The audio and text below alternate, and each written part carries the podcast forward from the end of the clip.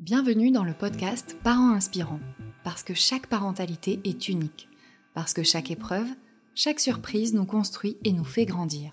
À chaque épisode, découvrez des histoires de parents, leurs aventures, leurs galères, leurs rêves, les événements qui ont un jour changé le cours de leur vie.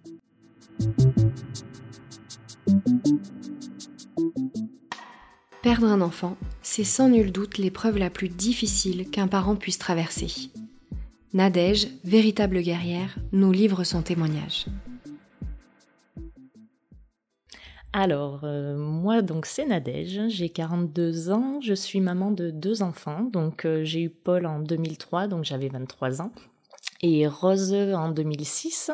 Avec euh, tout ce bonheur-là, on a eu la malchance, on peut dire ça, de connaître le cancer, puisque mon fils a été diagnostiqué donc d'un ostéosarcome en 2015. Donc, il avait 12 ans à ce moment-là, et ça a été le cataclysme pour euh, notre famille et la fratrie euh, qui a été touchée en plein cœur.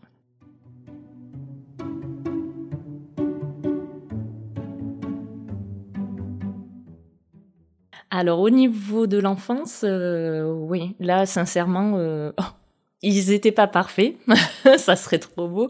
Non, c'était deux enfants, enfin c'est toujours, hein, Rose est toujours là et heureusement.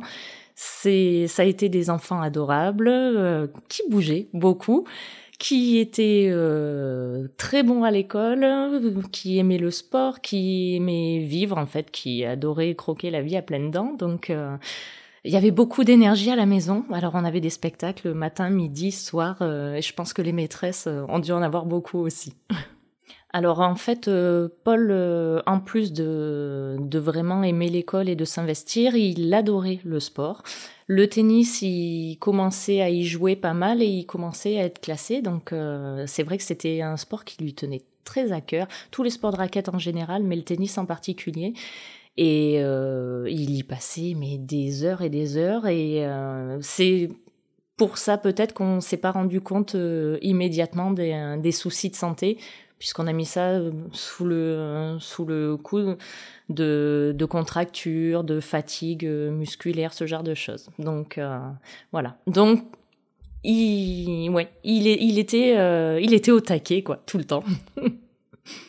Alors, on a découvert euh, les, soucis de santé de Paul. Donc, comme, comme je le disais précédemment, on a mis sous le, sous le compte euh, des, euh, des contractures ces douleurs qu'il avait aux jambes. On se disait, bah, il a 12 ans, il grandit, c'est normal qu'il ait mal dans les membres inférieurs, forcément, ça pousse, comme tout enfant, comme tout un chacun. Notre médecin, qui avait pourtant l'habitude de le voir, nous disait un petit peu pareil, puisqu'elle n'était pas inquiète, hein, tout allait bien à chaque fois qu'on faisait les examens, les, visites obligatoires. Et un matin, euh, il s'est levé, enfin il s'est levé, il a essayé de se lever, il s'est assis sur le lit et il m'a dit je peux pas tenir debout, je peux pas marcher. Et en regardant sa cuisse, en fait, elle avait doublé de volume en quelques heures de temps. Donc euh, là, je me suis inquiétée puisque pour qu'il me dise qu'il peut pas aller au collège alors qu'il adore ça, euh, là en fait, euh, ouais, ça m'a interpellée et je j'ai de suite appelé mon médecin pour qu'elle le voie en urgence parce que je me suis dit il y a quelque chose. Alors je pensais pas à très grave, mais je pensais à quelque chose vraiment de gênant à la base.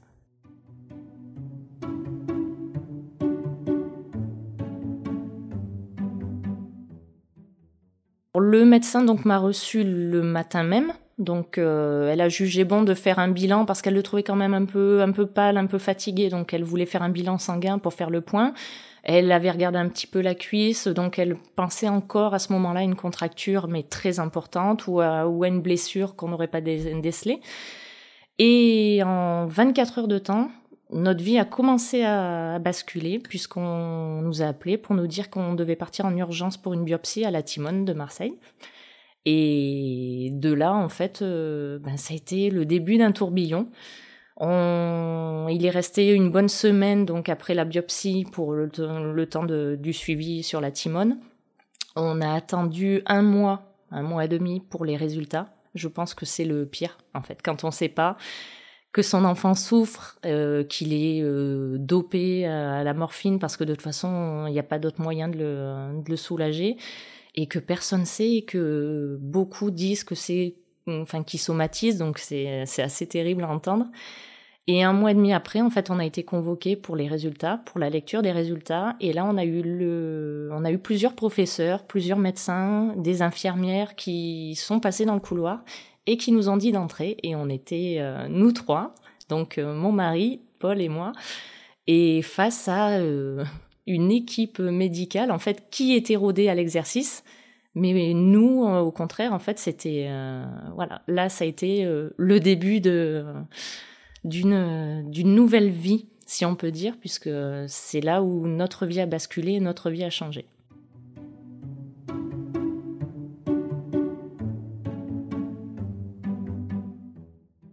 L'équipe médicale, euh, quand elle nous a reçus, on sentait bien, bon, ils sont malheureusement habitués, surtout à la Timone, puisqu'ils ont un, service oncologique qui est très développé euh, au niveau pédiatrique, donc tant mieux, d'un côté, tant mieux pour nous. Ils sont, ils savent parler, sauf qu'en fait, euh, nous, on n'entend que ce qu'on a envie d'entendre. Donc, c'est-à-dire que moi, j'ai entendu cancer. En fait, ils nous ont dit le mot tumeur, ils nous ont dit le mot ostéosarcome. Moi, l'ostéosarcome, je sais, je savais pas ce que c'était, enfin, euh, ni moi, ni, ni Paul, enfin, personne. Mais tumeurs, pour moi, de suite, j'ai fait l'amalgame avec le cancer. Donc, euh, en fait, j'ai bloqué là-dessus, je me suis effondrée. Mon mari a également entendu des mots, mais lui, il entendait euh, guérison, il entendait euh, traitement. Lui, il entendait pas du tout le même truc. Et Paul, lui, il a carrément, euh, en fait, il a fait une analyse très rapide et il, a dit clairement, bon, dites-moi quand est-ce que je vais mourir. Voilà. Et là, on se retrouve en fait tous un petit peu hébétés, puisqu'en fait, il a eu l'aplomb que nous, on n'arrivait pas à avoir alors qu'on était ses parents et des adultes. Voilà, il avait 12 ans et il savait, euh, il savait euh, déjà qu'il allait passer par des périodes difficiles. Quand je dis que notre vie euh, bascule rapidement, c'est-à-dire qu'en fait, on avait le rendez-vous à 15 heures avec cette équipe médicale, enfin non, à la base qu'avec un médecin, mais donc du coup avec toute l'équipe médicale, et on nous annonce que le lendemain à 7 heures, Paul va se faire poser un porte à 4, donc c'est-à-dire un cathéter sous la peau qui est directement en fait euh, posé sur l'artère euh, pour pouvoir euh, être piqué plus facilement pour les chimios, pour les prises de sang, ce genre de choses, et qu'on attaque la chimio dans la foulée. Donc c'est-à-dire qu'en fait, voilà, on nous annonce ça genre le mardi et le mercredi, ben c'est parti. Donc ben on rentre à la maison, on est vraiment, en fait, on, on, on est hors de notre enveloppe corporelle à ce moment-là. On est tous les trois dans la voiture, on sait, on sait pas quoi se dire. D'ailleurs, je crois qu'en fait, la seule chose que Paul a dit, c'est j'ai faim et j'ai envie de ça, ça, ça. Donc, il nous a fait la liste des courses. Il avait envie de plein de trucs, donc on a dit, eh ben, on va faire les courses. Et surtout, on savait pas comment on allait annoncer le, truc à sa sœur, puisqu'on allait récupérer sa, sa petite sœur euh, à l'école. Et en fait, on n'a pas réfléchi longtemps, on a dit on va lui dire avec des mots adaptés à son âge, puisqu'elle avait 9 ans. Et, euh, et on va lui expliquer la situation et ce qui va en être pour son frère, pour elle, pour nous. Et puis, euh, et puis on va essayer de, faire, de lui dire euh, qu'on va faire au mieux, voilà, pour garder un semblant de vie. Même si euh, là, en fait, on savait pas du tout à quoi s'attendre. On avait des numéros de téléphone, un dossier, des papiers, des noms, des machins, mais on savait rien. Et on savait juste qu'on avait rendez-vous le lendemain à 7h à la Timone. Voilà. Et je me retrouve le lendemain emmener Paul euh, à partir à 6h du matin en pleine nuit, puisque c'était au mois d'octobre. Et ben voilà, pour, pour l'aventure de sa vie. Sacrée aventure.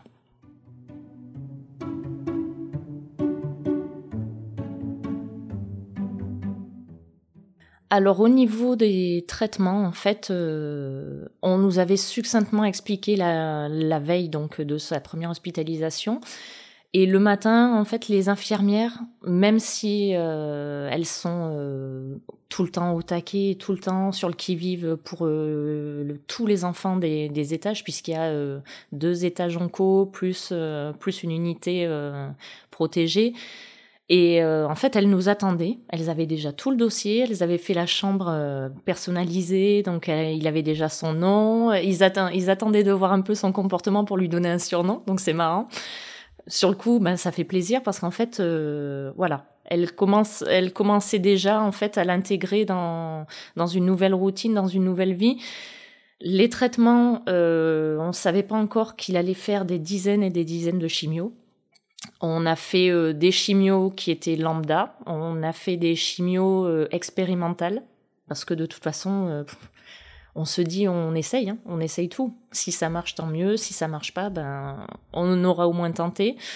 Il a fait de la radiothérapie, il a fait euh, pas mal de, choses, de traitements différents. Ça a été euh, de longue haleine. Il a été opéré deux fois du fémur en fait euh, pour pouvoir extraire la tumeur, pour pouvoir enlever carrément le fémur et le remplacer par par une prothèse. Enfin, il y a eu énormément de, va-et-vient, d'hospitalisation, de, de choses comme ça. Et en même temps, on avait cette chance-là de ne pas avoir des chimios qui soient très longues, c'est-à-dire que des fois, on partait que pour 2-3 jours à l'hôpital et on restait 15 jours à la maison. Donc, on, arrivait à garder ce semblant de vie. Et pour euh, Rose, euh, ça a été quand même euh, quelque chose qui, je pense, qui, l'a quand même soulagé, c'est de nous voir et de voir son frère surtout, voilà, d'être d'être à ses côtés et qu'ils se retrouvent tous les deux pour partager quand même leur moment d'enfant, comme ils avaient l'habitude auparavant. Alors le soutien euh, que ce alors à l'hôpital il y en a énormément. Il n'y a pas besoin de chercher ou de faire appel puisqu'en fait euh, il y a les blues roses qui passent très régulièrement dans les chambres. Il y a les clowns du rire médecin qui passent très souvent aussi. Il y a des intervenants extérieurs aussi alors que ce soit musiciens, théâtre. Euh, il y a l'école qui qui est à l'hôpital donc pour éviter que les enfants soient déscolarisés. Euh, on est en lien avec le collège ou l'établissement scolaire de l'enfant également pour justement pouvoir avoir les cours euh, en, distanciel ou présentiel à domicile.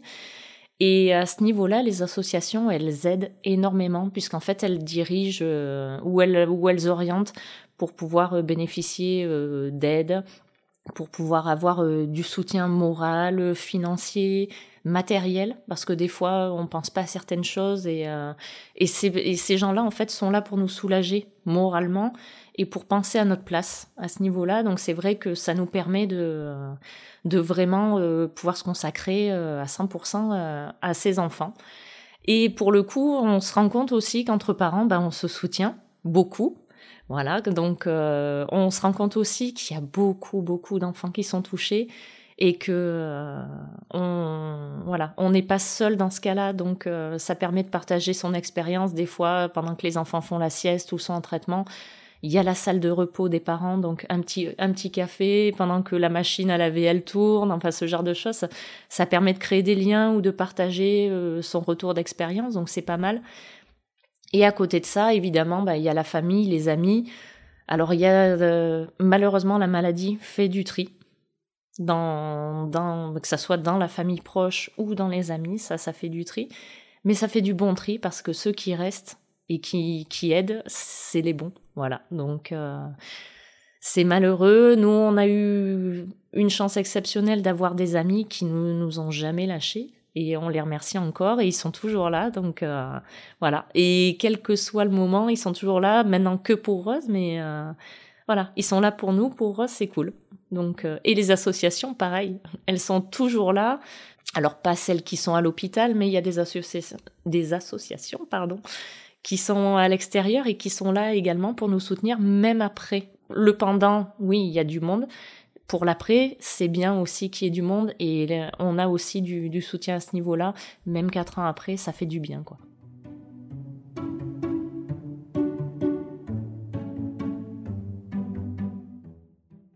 Alors l'organisation, euh, au sein de la famille en elle-même, on a essayé de garder euh, un semblant de, vie normale.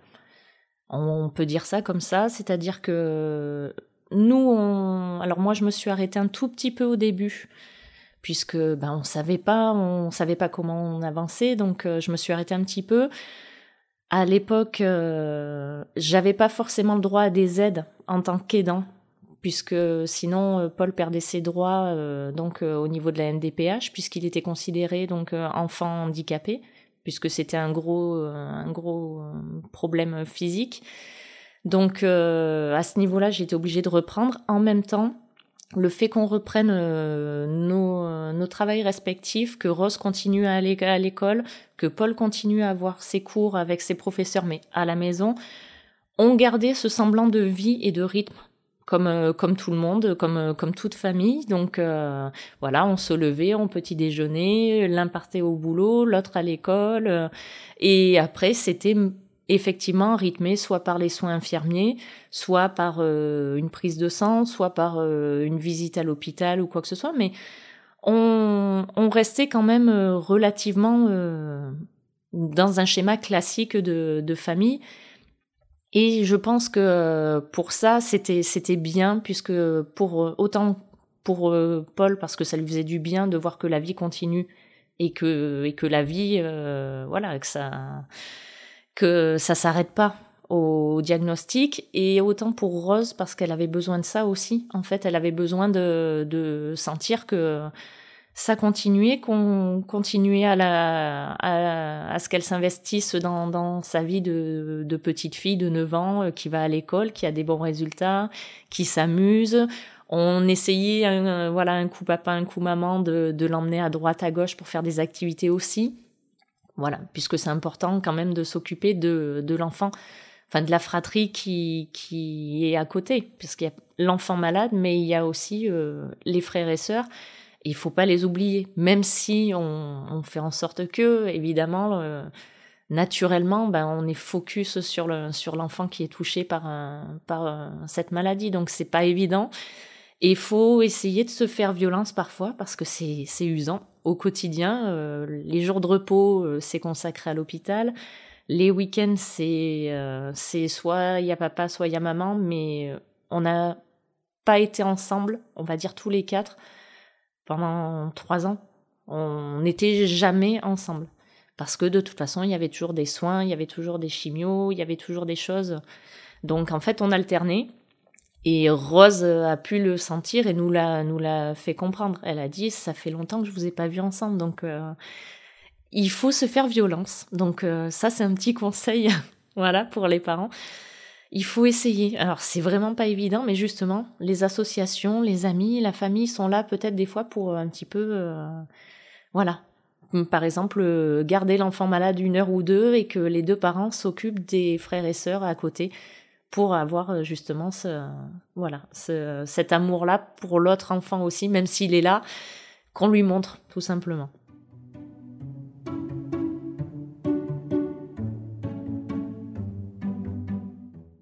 Dans ma tête, ça a été très très compliqué. C'est-à-dire qu'en fait, moi, je suis passée euh, par diverses étapes. Je pense que, enfin, c'est même sûr, mon mari également mais je peux pas parler à sa place puisqu'on on, l'a vécu différemment et on le vit encore différemment. Ça, c'est propre à chacun, même si la douleur est la même, c'est c'est pas évident. Je suis passée ben déjà par le cataclysme. Là, ça a été euh, voilà un ouais un ouragan qui qui a tout ravagé le ça, en octobre 2015. Ensuite, euh, on s'est dit ok, on y va, ben on y va. Hein. Paul, il était motivé, Rose, elle était au taquet aussi. On a dit, ben on y va, on combat le truc et euh, on est tous déterminés à, donner au max. Et en fait, euh, surtout, ne pas regarder Internet.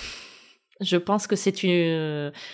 C'est terrible, mais euh, les médecins ont beau nous dire n'allez pas sur Internet, n'allez pas regarder les chiffres, n'allez pas essayer de comprendre parce que chaque enfant est différent, chaque situation est différente, on va sur Internet. On a le malheur de voir les chiffres, en fait, les statistiques, les choses comme ça. Et là, on se prend de plein fouet, en fait, que votre enfant est quasiment condamné. Alors, les médecins ont beau nous dire qu'il y a des chances de, survie. On, lit qu'il y a 60% euh, de, cas qui, qui, qui décèdent. Donc, euh, c'est dur. Voilà. Et grâce à la force qu'avait Paul, grâce à la force de Rose, parce qu'elle aussi, euh, elle a été euh, phénoménale, et eh ben nous aussi on a gardé le cap et grâce à nos collègues de boulot à l'époque euh, qui même dans le travail, il comprenait qu'on était là, et, mais parfois ben, pas là moralement, mentalement. On a pu rester combatif jusqu'au bout. Même si dans, les, dans la dernière année, ben, quand l'annonce a été presque voilà, posée un petit peu, quand on nous a dit que c'était vraiment euh, la fin et que c'était une question de semaines, de mois, on s'est dit, ben pas grave, on va vivre jusqu'au bout comme on l'a toujours fait et puis et puis voilà. Mais ouais, on passe par des étapes. C'est les montagnes russes au niveau émotionnel, au niveau physique aussi parce qu'on nous aussi on somatise beaucoup et alors euh, entre les coups de pompe, les boutons d'herpès, les migraines, bon moi je me plains pas mais ouais euh, voilà, les parents les parents prennent cher, les enfants prennent cher, la fratrie, la famille, euh, voilà, le cocon le cocon explose un peu. Mais faut tenir faut tenir coûte que coûte parce que l'enfant malade lui il tient. Et ils tiennent tous euh, d'une manière phénoménale, donc euh, on n'a pas, on n'a pas le, droit de faire autrement.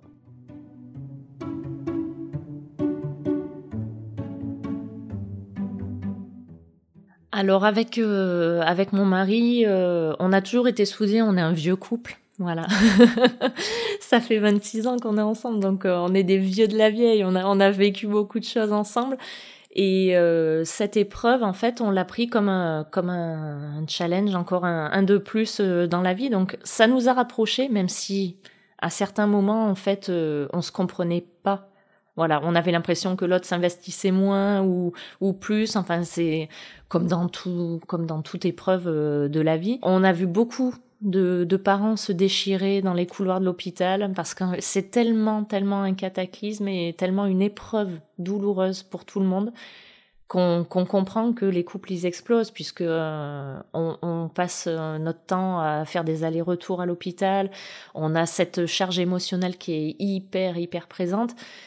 Nous, on a eu cette chance-là de, de surmonter le truc et encore maintenant de, de, le vivre de le vivre ensemble même si parfois ben là c'est pareil euh, il y en a un qui va moins bien que l'autre mais on continue à avancer euh, voilà à côté côte à côte euh, malgré tout. Donc c'est une épreuve mais c'est aussi une preuve voilà que l'amour peut résister à, à, tout même au plus au plus dur mm.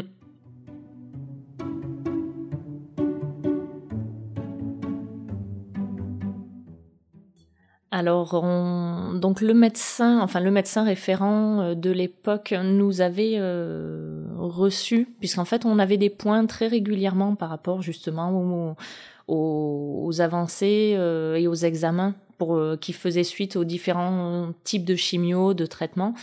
Donc euh, c'était un petit peu la roulette russe à chaque fois. On se disait bon, est-ce que est-ce qu'on a tiré le, est-ce qu'on est, est-ce qu'on est bon pour cette fois-ci ou pas? Et donc dans la troisième année, au tout début de la troisième année, on nous dit que là ça c'est que ça a migré dans les poumons, que c'est que le cancer euh, a trop trop avancé au niveau terrain et que là entre guillemets on peut que retarder l'échéance.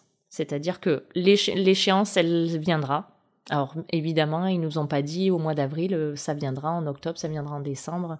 Ils en savaient rien, puisque les poumons étaient encore euh, relativement, euh, voilà, sobres, on va dire, mais Là, euh, quand on nous l'a annoncé, en fait, euh, Paul, ben, égal à lui-même, il pensait qu'à une chose, vu qu'il ne pouvait plus faire de sport, mais que c'était un épicurien. En fait, chaque grosse échéance, chaque grande épreuve, il avait envie que d'une chose, c'était de manger un bon repas.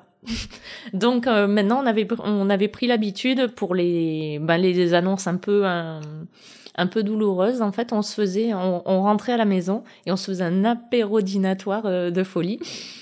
Et par rapport à ça, en fait, ce, ce soir-là, par rapport à l'annonce, on en a discuté ensemble et on a demandé à Paul surtout ce qu'il voulait faire parce que c'est avant tout lui qui avait le droit à la parole à ce niveau-là. Il avait 12 ans, oui, mais euh, enfin 15 ans, euh, là pour le coup, euh, presque 15 ans, pardon, donc quand, quand il a eu l'annonce. Donc il, a, il avait le droit de, de dire ce qu'il avait envie de faire et tout. Donc il nous a dit, ok, on, on y va, on tente pour retarder au max, mais moi, de toute façon, j'ai décidé de, de, rester à la maison. Je veux plus aucun traitement à l'hôpital. Je veux tout à la maison parce que j'ai envie de, de, vivre à la maison, voilà, de, de vivre ces derniers instants avec vous. Donc, mais alors, c'est bien et c'est pas bien.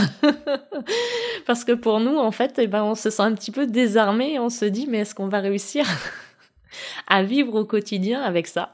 Et, de là, en fait, eh ben, c'est toute une préparation de l'équipe médicale de l'hôpital qui se met en relation avec une équipe médicale de l'extérieur. Et c'est ouais, c'est un sacré taf. Ça se met pas en place immédiatement, donc il y a quelques petites semaines de battement. Mais après, c'est bien parce qu'en fait, euh, voilà, tous les matins, on, on, se réveille tous les quatre ensemble à la maison et euh, et on peut, ben, selon la forme de, de Paul, euh, voilà, bouger un petit peu avec sa sœur, profiter tous les quatre ensemble ou tous les trois ou ou papa avec Paul et maman avec Rose, inversement. Enfin voilà, on a géré, il a géré jusqu'au bout et mais ouais, c'est c'est, dur à encaisser quand même, parce qu'en fait, on se dit que c'est les derniers instants. Il est resté à la maison, en fait, les médecins nous avaient dit que la fin d'année risquait d'être compliquée. Et en fait, la fin d'année, elle a été compliquée dès mi-octobre. Donc, c'est pas une fin d'année comme on l'entendait, voilà.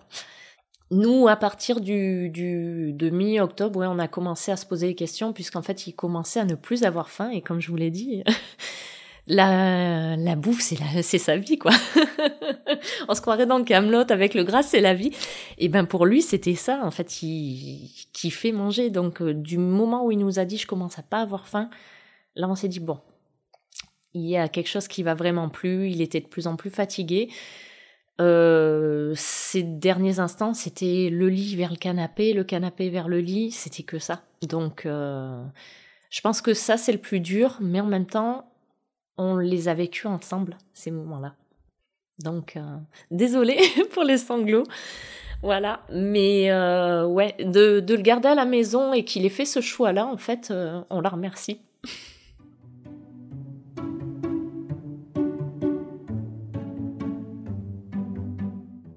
La fin s'est passée sereinement, c'est clair. Ouais, en fait, on l'a, on l'a senti donc partir, euh, dépérir au fur et à mesure.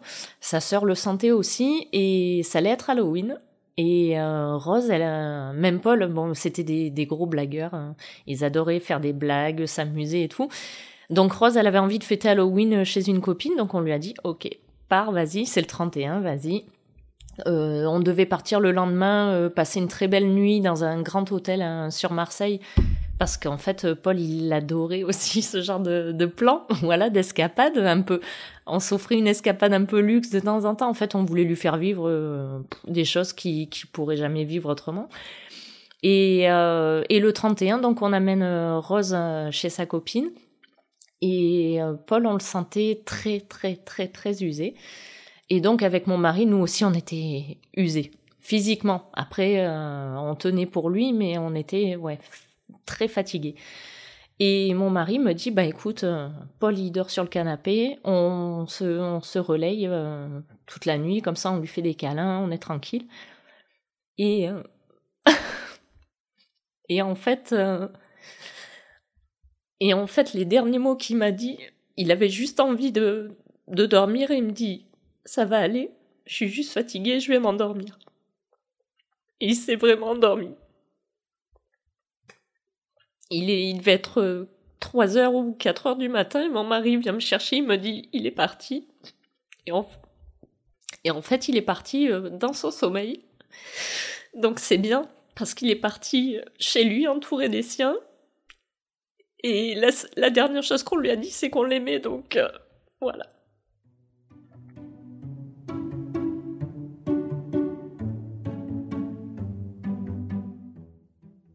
Ben, c'est une sacrée épreuve de, de, vivre ça à la maison.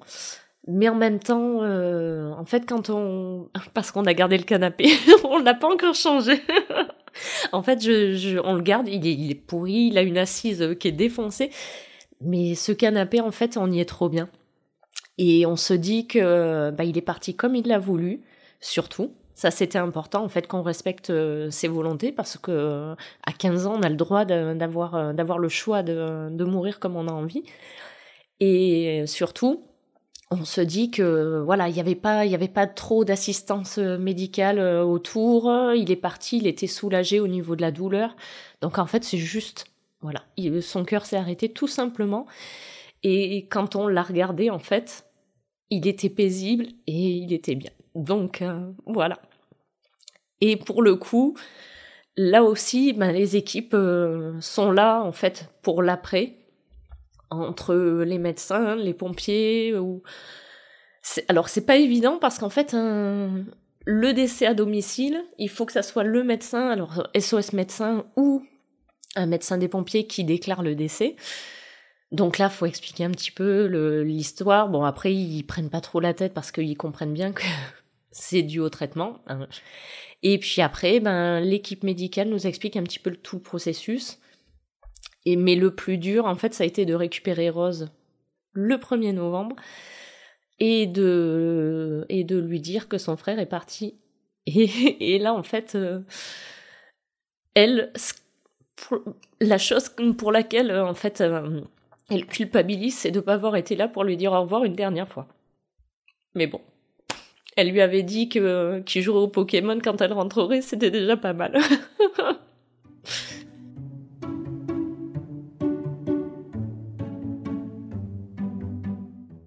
Alors la vie, l'après, on va dire. Euh, alors sur le coup, on se dit qu'on n'arrivera pas à surmonter. Que ce soit Rose, elle nous l'a dit clairement euh, qu'elle elle avait 12 ans à l'époque.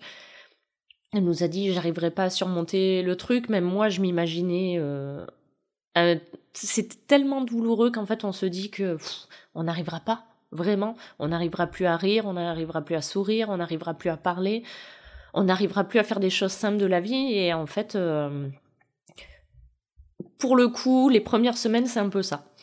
Alors les parents, la famille sont là, les amis sont là, heureusement. Donc en fait, euh, on, nous, on a, eu, euh, on a eu un très bon accompagnement à ce niveau-là. Donc on n'a vraiment pas été isolés ou on n'est pas resté seul. Et les mois qu'on suivit, en fait, ont culpabilisé énormément si on avait le malheur d'esquisser un sourire, on se disait on n'a pas le droit. Et en fait, on réfléchissait, on nous disait ben si, parce qu'en fait, il serait là, il nous mettrait un coup de pied aux fesses pour nous dire si, t'as le droit de rire, ben, évidemment. Et plus ça avançait, en fait, plus on revivait des choses qu'on avait fait avec lui. Ben, la première fois où on retourne à la mer, euh, la première fois où, alors moi je me suis retrouvée, alors ça c'est l'anecdote un peu pourrie, mais par exemple les premières courses après, en fait j'avais acheté tout ce qu'il aimait et que je détestais manger et qu'on mangeait pas forcément, mais lui il adorait. Donc je me suis retrouvée avec un chariot avec euh, des crevettes et une sauce cocktail, euh, mais alors euh, truc, du fromage, du fromage qui pue, enfin des trucs comme ça. Et en fait, je regarde mon caddie, je dis ah ben non, ben non. En fait, et sur le coup, alors ben j'ai même pas reposé parce que je me suis dit bah non, je vais pas reposer, tant pis, on mangera ça en, en son honneur. Mais c'est plein de petites habitudes qu'il faut prendre différemment des choses qu'il faut revivre différemment sans lui. Euh, c'est un rythme à prendre sans lui. Parce qu'en fait, quand on passe de trois ans hyper médicalisé, hyper accompagné, à une vie qui retourne un peu à la normale, c'est pas évident. C'est un retour, euh, ben Rose, elle était au collège, donc euh, c'est un retour au collège où elle n'a pas envie que ça se sache parce qu'elle n'a pas envie d'être stigmatisée voilà, sœur, euh, sœur d'un enfant euh, décédé. Elle a, c'était pas évident parce qu'elle était en pleine construction et qu'elle avait envie en fait de se construire par elle-même et pas au travers de l'image de son frère. Donc elle l'a mis un petit peu de côté. Nous, on le vivait euh, encore euh, de plein fouet. C'est des montagnes russes, encore une fois, parce qu'on passe par euh, les différentes étapes du deuil, comme on appelle ça. Il y en a sept. Hein. Les citer toutes, je me rappellerai plus, mais en gros, il y a la colère, il y a le déni, il y a, entre guillemets, un retour à la vie normale, enfin, il y a la culpabilité, enfin bref, il y a plein de choses comme ça. C'est des montagnes russes pendant un an et demi, deux ans, trois ans. Et on va dire que là, ça va faire un an qu'on commence à revivre relativement euh, normalement, enfin même pas revivre, on appelle moi je dis plutôt survivre. Voilà. Parce que parce qu'en fait on on revit pas, on vit mais différemment. Et je pense qu'on voit la vie différemment. Voilà, forcément. Donc euh, et pour le coup, Rose elle la voit différemment. Elle a encore plus envie de se battre euh, que ce soit à l'école, même si elle n'a pas forcément euh, besoin de beaucoup pour pour être au top. Elle elle donne son max dans tout en fait. Alors comme une revanche sur la vie ou comme pour dire à son frère regarde voilà, c'est pour toi aussi. Alors, euh, on n'est pas dans sa tête, évidemment. Et il y a des choses qu'elle nous dit, des choses qu'elle nous dit pas par rapport à ça. Elle nous a dit aussi euh, qu'elle se sentait un petit peu abandonnée parce qu'elle se retrouvait seule. Elle fille, enfin, euh, voilà, elle se retrouve entre guillemets fille unique. Pour l'administration, elle est fille unique maintenant. Voilà. Alors il y a eu des changements grâce justement à une des associations qui nous a suivis. Il y a eu des changements puisque maintenant sur le sur le, la CAF, par exemple, l'enfant décédé réapparaît dans le dossier. Mais c'est des choses qui sont ultra violentes. La mutuelle euh, l'a rayé. Paul n'a jamais existé pour la mutuelle. La Sécu, ça a été pareil. Donc c'est, dur. Et, et Rose, ce, ce, genre de choses, en fait, ça, la, ça lui faisait mal aussi. Ça l'a touchée parce qu'elle me dit, je suis pas fille unique. En fait, on est une fratrie de deux, quoi. Et quand on me pose la question, moi aussi, c'est vrai que c'est pas évident, on sait pas comment répondre quand on dit t'as combien d'enfants? Alors euh, sur le coup, je me dis alors si je dis deux, si on me demande euh, un petit peu des, détails sur eux, ben je vais en donner sur Rose, mais on va me dire et le deuxième. Donc euh, si je leur dis d'emblée qu'il est décédé d'un cancer, là alors soit on a peur, soit on fait oh, pardon. Alors ça c'est le genre de truc ça m'horripile maintenant. et si on dit, ben non, j'en ai qu'une, c'est pas vrai, parce que j'en ai eu deux en fait.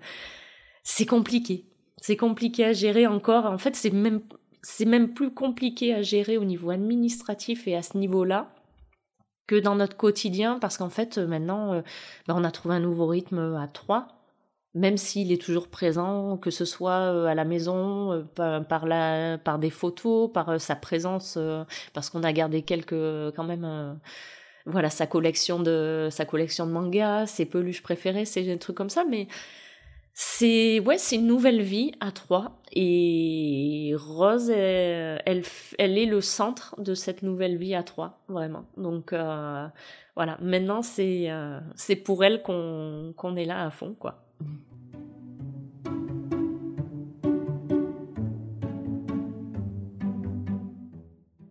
J'ai partagé avec vous mon expérience. C'est aussi ben, pour euh, vous dire, voilà, à ceux qui traversent cette épreuve ou qui sont touchés euh, de près, de loin, parce que vous pouvez très bien être euh, les parents d'enfants malades, comme vous pouvez être faire partie de la famille ou des amis de ces euh, deux personnes qui traversent cette épreuve.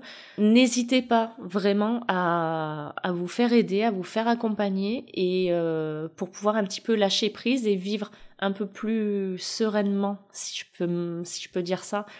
Voilà, cette, euh, cette terrible épreuve, euh, ça permet de se soulager vraiment mentalement de d'être euh, plus fort pour euh, pour l'enfant qui qui qui est malade pour euh, pour ses frères et sœurs. Et ça permet de moins penser au matériel aux petites choses du quotidien qui peuvent peser. Aller chercher la fratrie à l'école pendant que nous on est à l'hôpital ou quoi que ce soit. Plein de petits tracas qui peuvent peser. Et là les associations la famille les amis sont là pour ça aussi donc faut pas hésiter. Alors on met son ego de côté. voilà, on, est des guerriers, on est tous des warriors. Nos enfants sont des warriors et ils savent bien gérer. Mais on peut un petit peu demander de l'aide. En fait, ça coûte pas grand chose. Ça fait plaisir en plus aux gens autour de soi parce qu'ils se sentent utiles. Souvent dans cette situation, c'est compliqué de trouver sa place.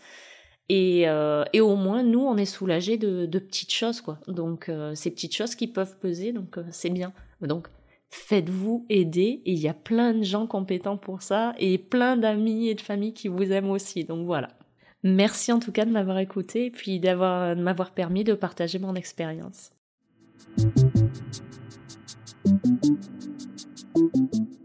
Voilà, l'épisode touche à sa fin. Si vous aussi, vous souhaitez partager votre récit, écrivez-nous à contact at parent-inspirant.com. Nous avons hâte de vous lire. À très vite.